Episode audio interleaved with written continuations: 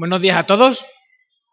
Voy a, dar la bienvenida a algunas personas que se han integrado posteriormente al, comienzo del culto, así que voy a pedirle a José David que presente a la señora, señorita que tiene a, su lado, por favor.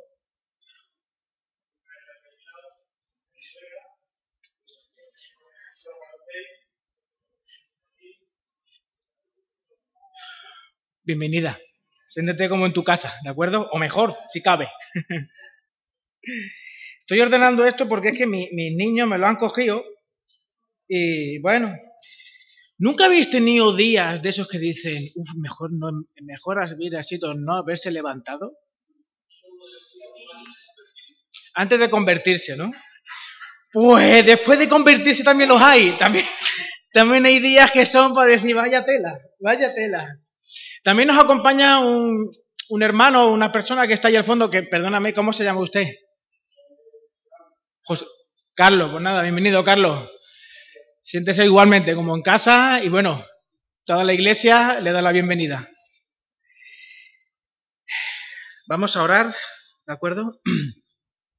Y vamos a empezar. Señor, queremos darte gracias por poder estar juntos para darte culto y rendirte culto a ti, Señor. Te rogamos que las palabras que hemos cantado en esta mañana, Señor, no sean solamente ecos de, un, de algo aprendido, sino, sino, Señor, el reflejo de una vivencia en nuestro interior. Por eso, Señor, quiero pedirte perdón esta mañana por, por mi pecado, Señor, por el pecado de cada uno de nosotros te rogamos que sigas abriendo, Señor, nuestra mente y nuestro corazón, porque necesitamos desesperadamente que tu Espíritu Santo nos transforme, Señor, y nos haga cada vez más a la imagen de tu Hijo, Señor. Gracias por la misericordia que derramas cada día por cada uno de nosotros. Y gracias, Señor, por permitirnos adorarte con nuestras imperfecciones y con todo lo que somos, Señor. Te bendecimos en esta mañana tu nombre. Amén. Desde hace ya cuatro semanas estamos meditando alrededor de las cinco solas. Así que ya vosotros sabréis cuáles son las cinco solas. Y las cinco solas son... Me he quedado solo. Yo soy un solo. Os, os ayudo. Sola fe. Bien, muy bien, muy bien. Esas son las cinco solas. Las repito por si alguno no se ha enterado. sola escritura, sola fe, solo Cristo, sola gracia y solo a Dios la gloria. Como ya dijimos, estas cinco solas son un resumen de lo que el mensaje, de lo que los reformadores intentaron y plasmaron en, en el siglo XVI con todo aquello que comenzó Lutero. Y de alguna manera, los cimientos de una iglesia, los cimientos sobre los cuales una iglesia se construye, determinan quiénes son. Estas cinco solas han sido a lo largo de la historia cinco elementos que han ido aglutinando y ayudando a la iglesia a crecer, sabiendo que solo la escritura, solo Cristo, solo la fe, solo la gracia y solamente Dios se merece toda la gloria. Una vez más, lo escandaloso de afirmar Solo a Dios la gloria, solo a Dios la gloria es indicar que la gratitud, la adoración, el mérito, su única y exclusivamente, son solo exclusivamente de Dios. Le pertenecen y no pueden ser compartidos con nadie, ni con nada. Hoy hemos cantado solo Cristo, ¿verdad? Solo Cristo. De hecho, cuando Dios comienza a tener relación con el pueblo tras ser liberado de Egipto, ¿os acordáis de aquello, de todo aquello que aparece en el Éxodo y en las películas?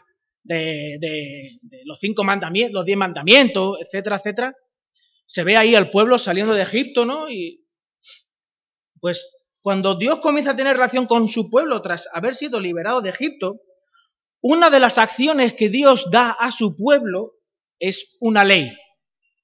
Con esa ley, aquella muchedumbre que caminaba por el desierto comenzaba a gestionar sus relaciones entre ellos mismos, entre los demás pueblos y, y entre ellos y Dios. O sea, comienzan a ser un pueblo. Antes eran simplemente un grupo de familias que habían sido liberadas y estaban caminando, no saben muy bien hacia dónde, sin ser absolutamente nada. Desde entonces, desde que Dios le da esa ley, comienzan a ser pueblo, comienzan a tener su cultura y sus costumbres, comienzan a ser un pueblo con identidad propia. Bienvenido, Juan. En Éxodo 20 se relata el encuentro de Dios con aquel grupo de familias que habían sido liberadas. Así que acompañadme por favor a Éxodo 20 que vamos a leer algunos versículos.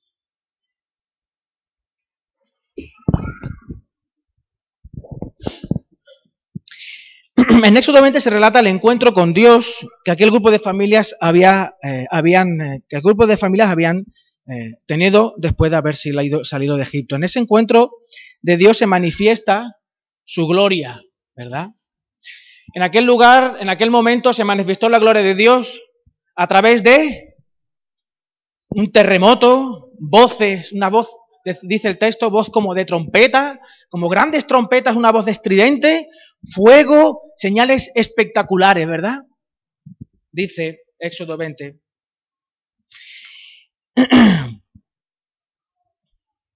Mm, eso ¿Dónde lo he leído yo? Éxodo 20, sí. Y habló Dios todas estas cosas diciendo, yo soy Jehová tu Dios, que te saqué de la tierra de Egipto, de casa de servidumbre. No tendrás dioses ajenos delante de mí, no imagen en ninguna semejanza de lo que está arriba en el cielo, ni abajo en la tierra, ni en las aguas de debajo de la tierra.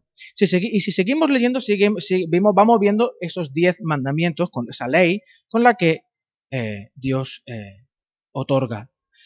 Si, llegamos al, capítulo, al versículo 18, dice, todo el pueblo observaba el estruendo y los relámpagos y el sonido de la bocina y el monte que humeaba y viendo el pueblo temblaron y se pusieron de lejos. La gloria de Dios se manifestó, la presencia de Dios se manifestó con aquellas expresiones espectaculares de que Dios estaba ahí. ¿Cuántas veces no deseamos a veces nosotros que Dios se manifieste de esa manera tan brutalmente espectacular en determinados momentos de nuestra vida que necesitamos, ¿verdad? Acordarnos de quiénes somos, de cómo la ley de Dios nos ayuda a ser quienes somos. El primer de los mandamientos está directamente vinculado con la idolatría.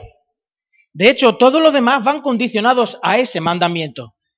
Si el primer, si todos los demás mandamientos se cumplen y los demás y el primero no se cumple, todos los demás no sirven para nada. Fijaos. Yo soy Jehová tu Dios que te saqué de la tierra de Egipto, de casa de servidumbre, no tendrás dioses ajenos delante de mí, no te harás imagen ni ninguna semejanza de lo que está arriba en el cielo, ni abajo en la tierra, ni las aguas debajo de la tierra ni te inclinarás a ella ni las honrarás, porque yo soy Jehová tu Dios, fuerte, celoso, que visito la maldad de los padres sobre los hijos hasta la tercera y cuarta generación de los que me aborrecen, y hago misericordia a millares, a los que me aman y guardan mis mandamientos. Dios no quiere la idolatría. ¿Está claro? Más claro, el agua, ¿verdad? Unos siglos más tarde, Dios le dice a su pueblo, en Isaías 1.13, no me traigas más, no me traigáis más vanas ofrendas. El incienso me es abominación. La luna nueva y sábado y el convocar asambleas, no lo puedo sufrir. Son iniquidad vuestras fiestas solemnes. Dios mismo había instaurado esas fiestas y esas formas. ¿Cómo es posible que el autor de esas formas esté diciéndole al pueblo, señores, esa no es la manera. Qué curioso, ¿no? Es contradictorio. ¿Qué le pasa a Dios? ¿No está, está, está esquizofrénico? Isaías 29, 13. Dice pues el Señor, porque este pueblo se acerca a mí con su boca y con sus labios me honra, pero su corazón está lejos de mí y su temor de mí no es más que un mandamiento de hombres que le ha sido enseñado. Con su boca celebran muchas cosas, con su boca vienen a la iglesia, con su boca celebran y cuidan el, día de reposo y hacen otras muchas cosas. Sin embargo, su corazón está lejos de mí. Dios ve claramente que las manifestaciones cúlticas, incluso las que él había instaurado, aunque se mantenían, estaban vacías de contenido. Ya no buscaban dar la gloria a Dios. Entonces, ¿qué es lo que había en el corazón de ellos? La respuesta sencilla. Que, puedo, todos podemos pensar, esa respuesta sencilla es, bueno, había pecado. estaba, no lo estaban haciendo bien, había pecado en ello. Sin embargo, no nos podemos olvidar que lo que Dios había dicho unos siglos antes, solo la gloria ha de ser para mí. Por tanto, el pecado que había en el corazón de ellos, que adoraban, a Dios solo de boquilla, pero no de corazón, es idolatría. Eso es lo que había en su corazón. Idolatría. En la época de los reformadores, que eso es lo que estamos hoy hablando, de solo a Dios la gloria, existían muchas instituciones que pretendían compartir con Dios la gloria que solo a Él le pertenece. La Iglesia, el Papa, el magisterio de la Iglesia, los sacramentos, los reyes, los emperadores, los señores feudales. Y ahí podemos seguir sumando, suma y sigue. Instituciones y personas que arrebataban a las personas sencillas la posibilidad de disfrutar de la gloria de Dios. De ahí la, la denuncia de solo la gloria le pertenece a Dios y nadie más, en este caso, cuando pensamos que esa frase de solo a Dios le, es la gloria, estamos, los reformadores decían, hay, hay personas e instituciones que le están robando a Dios esto. Sin embargo, ¿qué es lo que el ser humano le puede robar a Dios por ser Dios? Nada.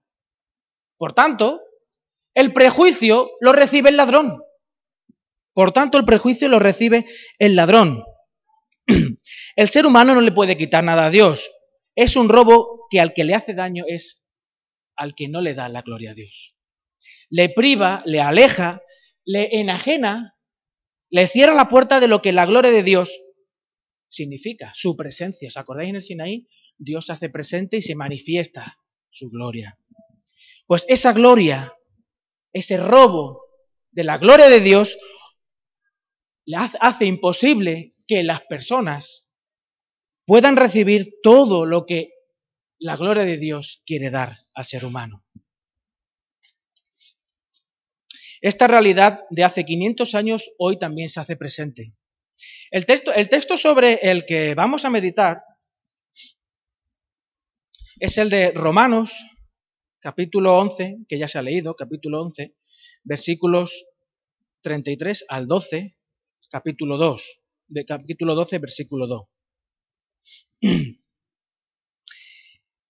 Afirmar que nosotros solo le damos la gloria a Dios implica saber, entender, comprender e, e interiorizar el lugar y la forma con la que Dios nos sacó y liberó.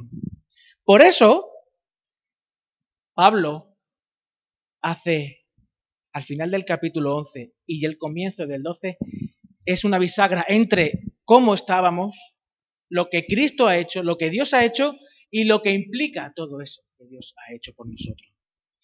Oh profunda de la riqueza, de la sabiduría y de la ciencia de Dios. Cuán insondables son sus juicios e inescrutables sus caminos, porque ¿quién entendió la mente del Señor o quién fue su consejero? ¿O quién le dio a él primero para que le fuese recompensado? Porque de él y por él y para él son todas las cosas. A él sea la gloria por los siglos. Amén. Así que, así que, hermanos, ruego por la misericordia de Dios, esas cosas impresionantes que Dios ha hecho, que presentéis vuestros cuerpos en sacrificio vivo, santo, agradable a Dios, que es vuestro culto racional. No os conforméis a este siglo, sino transformaos por medio de la renovación de vuestro entendimiento para que comprobéis cuál sea la voluntad del Señor agradable y perfecta. si observáis lo que ya hemos dicho, si recordamos un poquito lo que dice el Señor en el, libro de Éxodo, Dios deja claro que Él fue el que lo sacó y lo liberó de la esclavitud. Yo soy Jehová tu Dios que te saqué de la tierra de Egipto, de casa de servidumbre. Dios les indica y les deja por escrito para que no se olviden, porque somos olvidadizos, que fue él el que hizo aquello que anhelaban y que no podían hacer los israelitas, estando bajo el yugo y la opresión de Faraón. Ellos eran incapaces de liberarse. Y lo siguiente que dice Éxodo es apuntar directamente a lo que ya seguimos dándole vueltas, hacia la idolatría. Lo que Dios les está diciendo es que Él es su centro de gravedad. Dios es el centro de gravedad de Israel. Alrededor de Él han de girar todos los anhelos, ilusiones, pasiones, relaciones, emociones y todas las cosas que acaban en ones. Ya que cualquier otra cosa, persona, idea que idolatren les conducirá al mismo lugar del que habían salido, a la esclavitud con consecuencias catastróficas.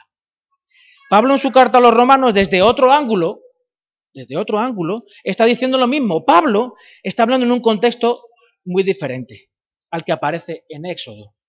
Sin embargo, recoge esta idea expresada en, los diez mandamientos y que recorre todo el Antiguo Testamento y lo traduce a un público gentil y judío, convertidos a Cristo y que vive en la capital del Imperio Romano. En el Éxodo, el contexto son gente que salía de la esclavitud, gente que vivía en un contexto que no era una ciudad, aquello era un contexto de, pueblo, un contexto de campo, y, y ahora le está hablando Pablo a gente del mismo tema gente que no proceden de un, que viven en un contexto urbano y además que son personas también muy diferentes. Gente judía, gente que no tiene ni idea de de lo que es el judaísmo. Y a esas personas les está traduciendo lo que Dios demanda de ellos. Pablo pone desde, el primer capítulo como Dios se ha ido mostrando a través de todo lo creado. De hecho, dice Pablo, lo creado muestra la grandeza, creatividad y provisión de Dios. Romanos capítulo 1. Todo para que le den solo la gloria a Dios. Sin embargo, Romanos 1, 22 al 25 dice, ellos, pretendiendo ser sabios, se hicieron necios, se hicieron incapaces de comprender, tontos, y cambiaron la gloria de Dios incorruptible por imágenes de hombres corruptibles, de aves, de cuadrúpedos y de reptiles, por lo cual también los entregó Dios a la inmundicia en los apetitos de sus corazones, de modo que deshonraron entre sí sus propios cuerpos, ya que cambiaron la verdad de Dios por la mentira, honrando y dando culto a las criaturas antes que, al Creador, el cual es bendito por los siglos. Amén.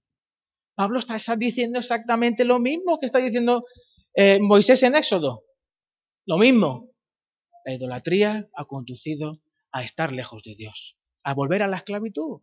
Y la gente creyéndose saber más que Dios, lo han hecho así. La idolatría es descrita en el Antiguo Testamento como infidelidad. La infidelidad no es, no es solamente una concepción ética de la realidad o una transgresión, judicial de la ley. La infidelidad, la infidelidad es descrita como la profanación de una relación entre dos personas. Y se utilizan palabras como prostitución, adulterio, para describir lo que es la infidelidad. Los capítulos 2 y 3 de Jeremías abundan en el tema. Eh, Oseas 9.1 también. Malaquías 2.11 también. Voy a leer Isaías 9.11, que dice, no te alegres, no te alegres Israel, no saltes de gozo como otros pueblos, pues has fornicado al apartarte de tu Dios. Amaste el salario de rameras en todas las eras de trigo. Por tanto, la idolatría hace que toda la humanidad pueda ser, pase de ser amiga de Dios a ser enemiga y digna de recibir su justo pago. De hecho, ¿os acordáis cuál es lo que había que hacer con una mujer o un hombre pillados en adulterio? ¿Matarlos? ¿No os parece curioso que Dios constantemente en el Antiguo Testamento esté eh, eh, indicando que la infidelidad, la idolatría, es un adulterio con respecto a Dios y la paga del pecado es muerte, ¡ostras! ¡Qué curioso! ¡Qué curioso, ¿no? Como Pablo recoge toda esa tradición y dice que la paga del pecado es la muerte. El adulterio y su pena tienen que haber sido una muestra clara de todo esto, de cómo Dios estaba diciéndole al pueblo, señores, no sigáis por ese camino, que os estáis alejando del dador de la vida, os estáis alejando de mí. Sin embargo, Pablo recoge todo esto, Romanos 6:23.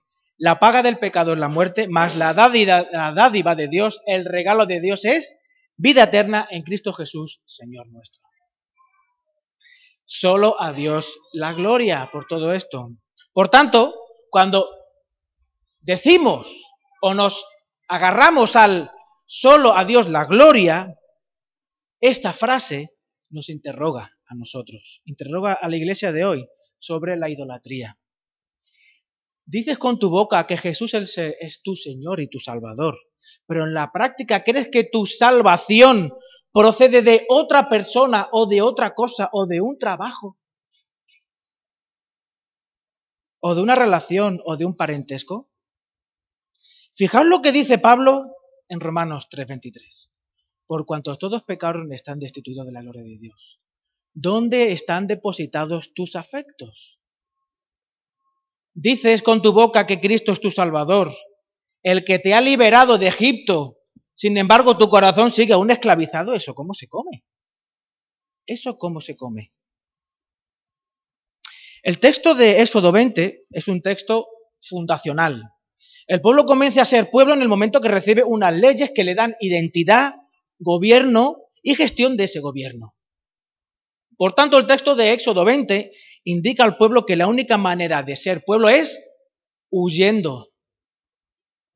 Fijaos, huyendo constantemente. Huyendo constantemente. No es un día me convierto y ya. Huyendo constantemente.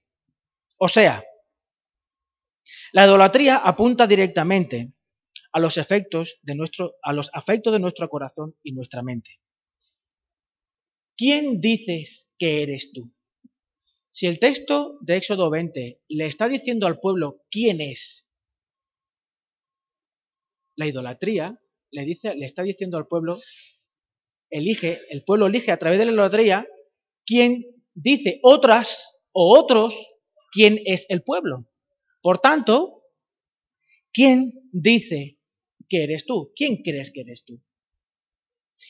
¿Qué o quién te da tu identidad? ¿Quién dice? ¿Quién crees tú que dice quién eres? ¿Qué o quién es tu referente de vida para gobernarte y gestionar tus relaciones? ¿Quién eres tú? Lidia, mamá de Débora, Rubén, pastor de la iglesia, Ángel, ¿quién dice? Yo no sé. Ángel, marido de Loli. ¿Quién? ¿Quién eres? ¿Quién dice? ¿Quién dice que tú eres?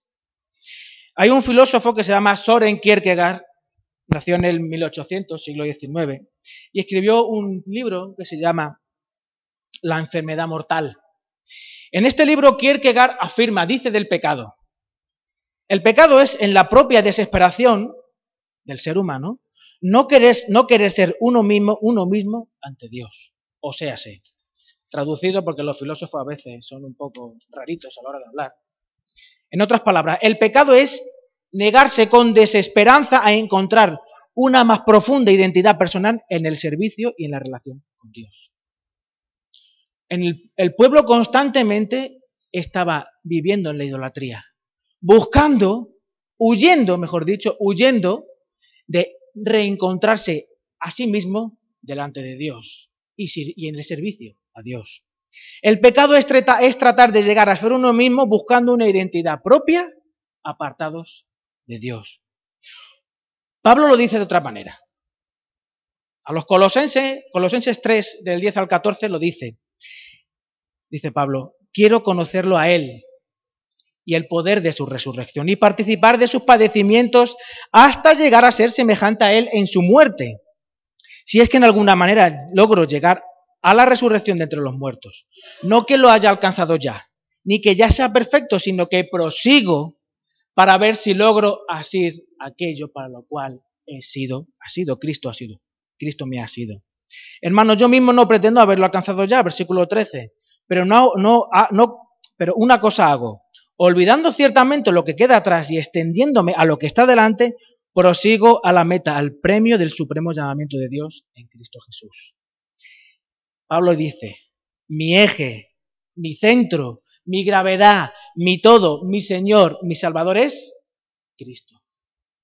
Y todos los días, todos los días lucho por esto, por lograr ser cada vez como Dios dice que soy. ¿Quién dice Dios que eres?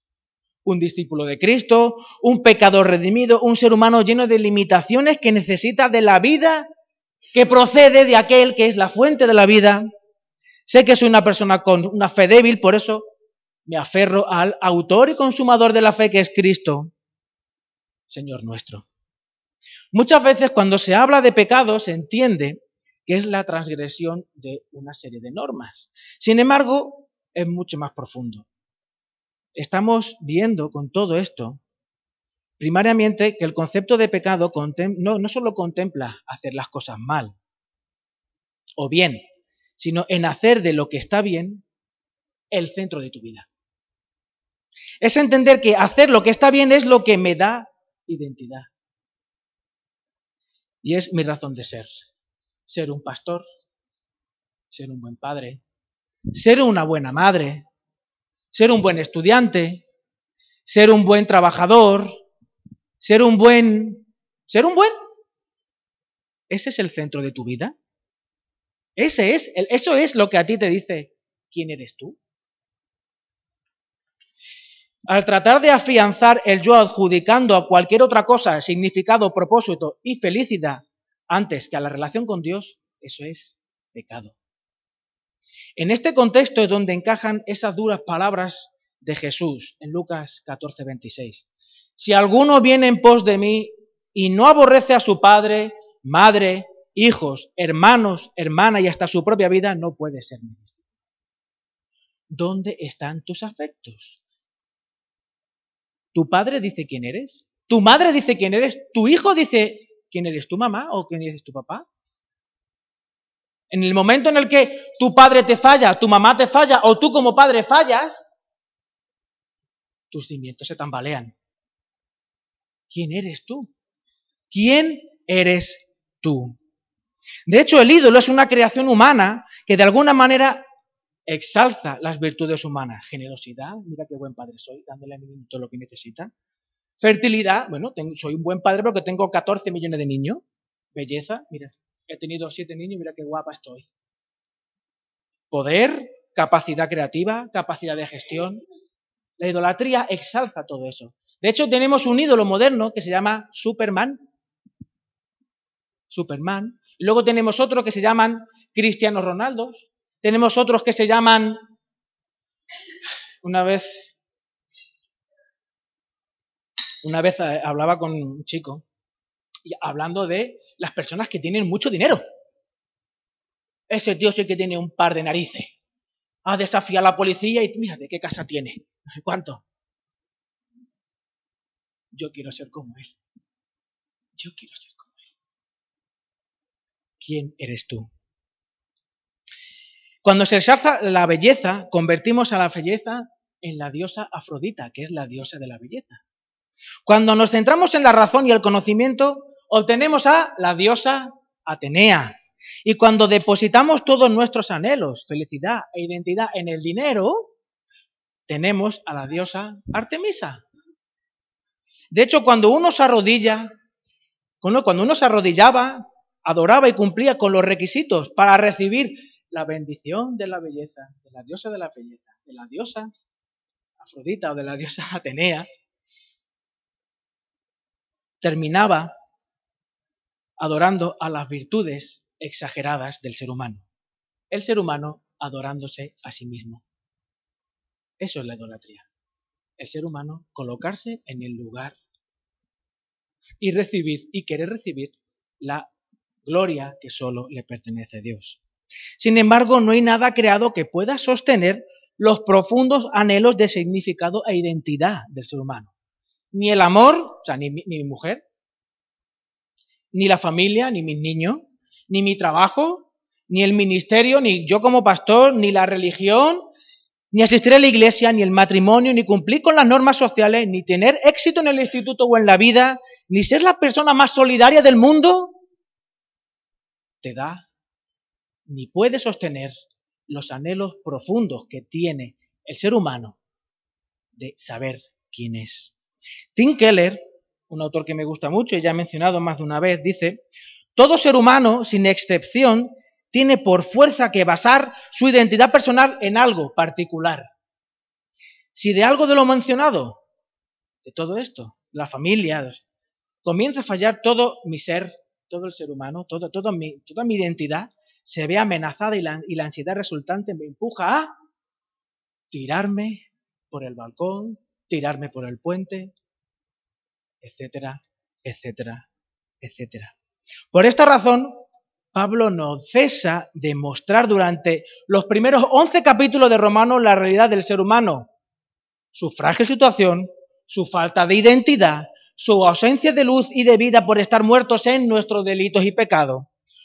Pero a la vez que muestra la realidad humana, muestra también la solución. Romanos 5.1. Justificados, pues, por la fe, tenemos paz para con Dios por medio de nuestro Señor Jesucristo. Porque tenemos entrada por la fe a esta gracia en la cual estamos firmes y nos gloriamos en la esperanza de la gloria, una vez más, la sola gloria de Dios. Dado que Dios no nos ha dejado nuestra suerte, que nos muestra su amor y su gracia no dándonos lo que merecíamos, nos ha dado la salvación a través de Él mismo.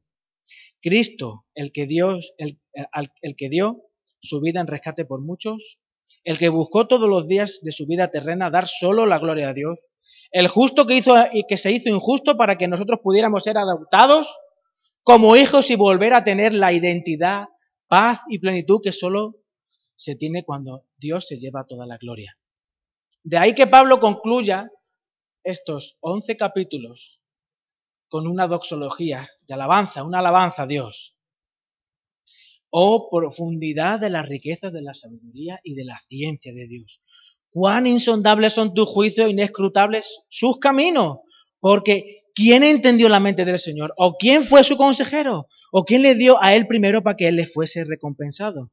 Porque de él y por él y para él son todas las cosas, a él sea la gloria por los siglos. Amén. Porque él ha provisto de la solución que necesitábamos, a él sea la gloria porque solamente Él podía proveer de la solución. A Él sea la gloria, porque Él nos dice quiénes somos y, y apunta a la idolatría de tu corazón. A Él sea la gloria. Sin embargo, de las palabras de Pablo se desprende una gran verdad y una lucha contra la idolatría porque no es algo que se haya terminado. Somos vencedores, pero aún, pero aún estamos en la lucha. Calvino, uno de los reformadores, afirmó, el corazón humano es una forja de ídolos. Constantemente, constantemente. Estamos en esa lucha entre quién soy. Y eso se, se muestra muy claramente cuando uno, uno piensa y se pone a reflexionar. ¿Qué cosa tan horriblemente espantosa ha pasado en mi vida que ha zarandeado mi existencia? ¿Qué es lo peor que me ha pasado que me ha hecho dudar hasta de la bondad de Dios? ¿Qué es? Eso, eso se llama idolatría. Porque eso daba sentido a tu vida. Una de las peores cosas que a mí me han pasado, ya sabéis, es que yo él falleciera. Y durante todo ese tiempo, durante todo ese tiempo, realmente fue una lucha. Yo hablo eh, muchas veces del tema, incluso con Miriam, hablo de una lucha contra Dios, incluso, ¿no? Como, como Jacob. ¿Cómo, ¿Cómo es posible? ¿Cómo es posible es posible porque en el corazón de Rubén hay idolatrías que deben ser puestas a la luz para que el Espíritu Santo trabaje en ellas y Rubén sea transformado de día en día y de gloria en gloria. Por eso, solo la gloria a Dios. Sin embargo, centrar, centrarnos en dar solo la gloria a Dios muestra, nos ayuda a centrar nuestra brújula y nos hace conscientes que necesitamos constantemente la fuerza que brota de una relación cada vez más profunda con Cristo. Colosenses, Colosenses, esto que hemos leído de Colosenses, anhelar, tener hambre de Dios, esas cosas que a veces cantamos. Tengo hambre de ti, tengo hambre de ti. Anhelar a Dios, relación con Dios. No hay nada más y nada menos que a Dios le agrade menos que la idolatría. Y no hay nada más ni nada menos que destruye a la persona, destruye a la persona que la idolatría en su corazón. La idolatría en tu corazón te conduce a conflictos. Porque no, me he metido en ese tema, pero en Hechos, cuando... En el libro de Hechos, cuando... En Hechos creo que es capítulo a ver, lo, eh, lo, voy a decir, a ver si algún, eh, alguno de los que leí mal la Biblia, os acordáis. Pablo, eh, en Hechos, hay un momento en el que hay una gran revuelta y cogen a dos personas que, se habían aceptado la fe que, que, Pablo les había predicado y se los llevaron a un anfiteatro diciendo que la economía se estaba yendo al traste porque Pablo había predicado en contra de los dioses, diciendo que los dioses no son. ¿Os acordáis de eso? A ver si alguno me. Creo que es Hechos capítulo. Que 13, 14, no me acuerdo.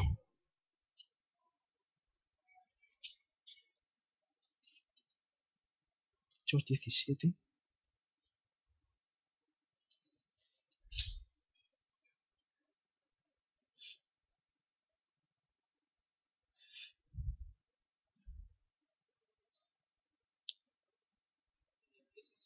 Capítulo 17, ¿verdad?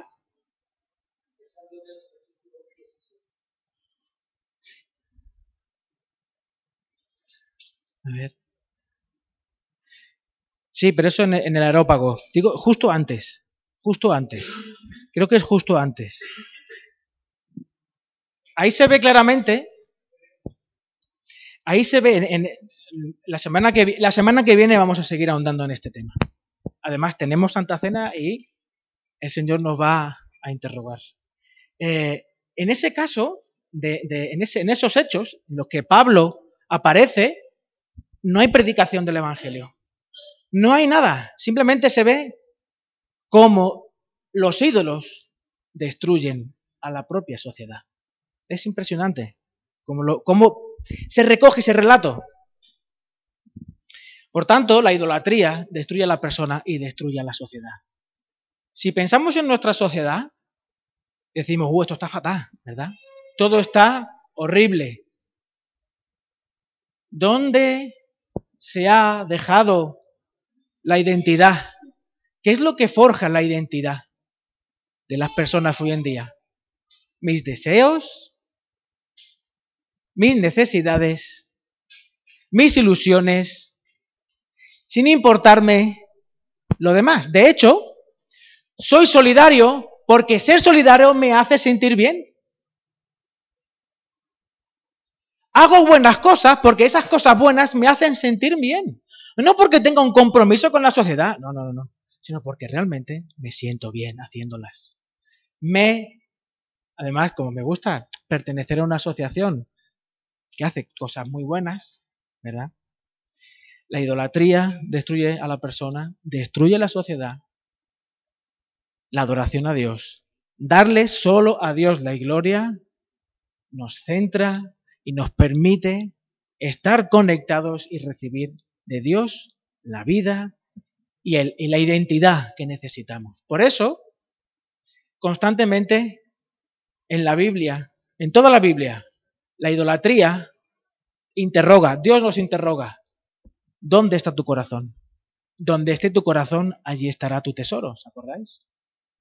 ¿Quién eres? ¿Dónde has depositado tu confianza? Si dices ser, ¿por qué no vives? ¿Qué ocurre dentro de ti? ¿Qué te pasa? ¿Le estás dando solo la gloria a Dios o estás depositando la gloria en otras cosas, personas, dinero, trabajo, hijos, esposa? Nadie dice que sea fácil, nadie dice que sea fácil, pero si el Señor nos insiste en toda la Biblia en depositar sobre Él y gozarnos en Él y en decir claramente solo a Dios la gloria, es porque no solo nos ha, abierto el camino, sino que nos ha capacitado para eso. Y ser conscientes de nuestra fragilidad nos ayuda a, cuando vemos que nuestro corazón se inclina hacia otra cosa que no es Dios, cuidado, tengo que volver, tengo que volver y estar constantemente, constantemente vigilando para asir aquello para lo cual Dios nos ha sido en Cristo Jesús. Vamos a, vamos a orar. Señor, te, te damos gracias una vez más, Señor. Porque todo lo que tú has hecho por por cada uno de nosotros y por toda la humanidad, Señor. Es para decir a viva voz, solo a ti la gloria, Señor. Solo a ti, Dios, la gloria. Porque fuera de ti, Señor, como hemos cantado, no hay otro Dios. Fuera de ti, Señor, solo hay oscuridad y muerte. En ti, Señor, encontramos la vida, encontramos el sentido, encontramos el ser, nos encontramos a nosotros mismos en ti, Señor. Gracias, Señor Jesús, por haberte hecho uno de nosotros, por haber tomado nuestra vergüenza y nuestra culpa y darnos la dignidad que el pecado nos arrebató, Señor. Ayúdanos cada día a luchar contra la, contra la idolatría del corazón, Señor. Ayúdanos a darnos cuenta dónde están depositadas nuestra confianza, Señor. Sobre todo si está lejos de ti, Señor. Ayúdanos a vivir constantemente luchando y buscando asir para lo cual tú nos asistes, Señor. Gracias, porque tú no nos muestras solamente nuestra miseria, sino que nos das también la solución para darnos, Señor, la vida. Gracias, Señor, por todo. Te bendecimos y proclamamos a viva voz solo a ti la gloria, Señor. En tu nombre, amén.